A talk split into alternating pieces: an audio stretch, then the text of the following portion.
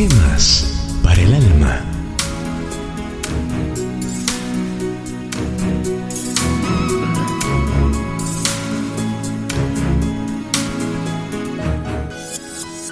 Espíritu de Navidad, segunda parte.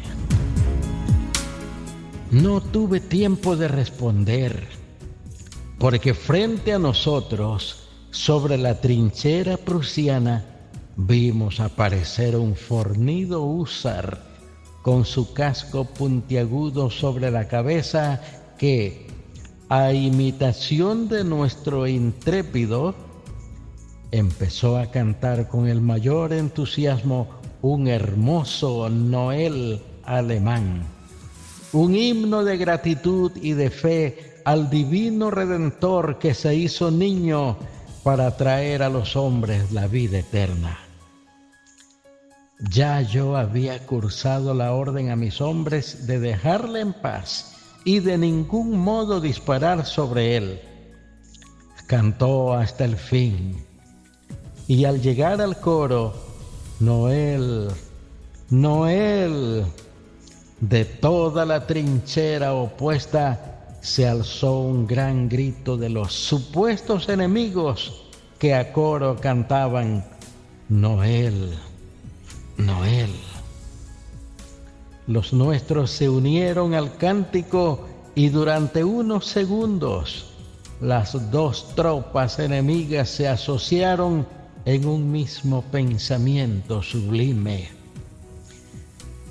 Yo estaba diciéndome en mi interior, qué absurda es la guerra, qué hermosa es la paz. ¿Por qué hemos de destruirnos unos a otros? Estos hijos de familias alemanas y francesas si todos somos criaturas de Dios? Poco después sonaba la orden de ataque y estábamos luchando unos contra otros como fieras. El espíritu de Navidad no pudo prevalecer ante los órdenes superiores que se cruzaron de un bando y de otro. En medio del ataque yo pensaba, es que no llegará a establecerse sobre la tierra este espíritu que ha prevalecido por unos instantes entre nosotros. No llegará a cumplirse el vaticinio de los ángeles. Paz en la tierra, buena voluntad para con los hombres.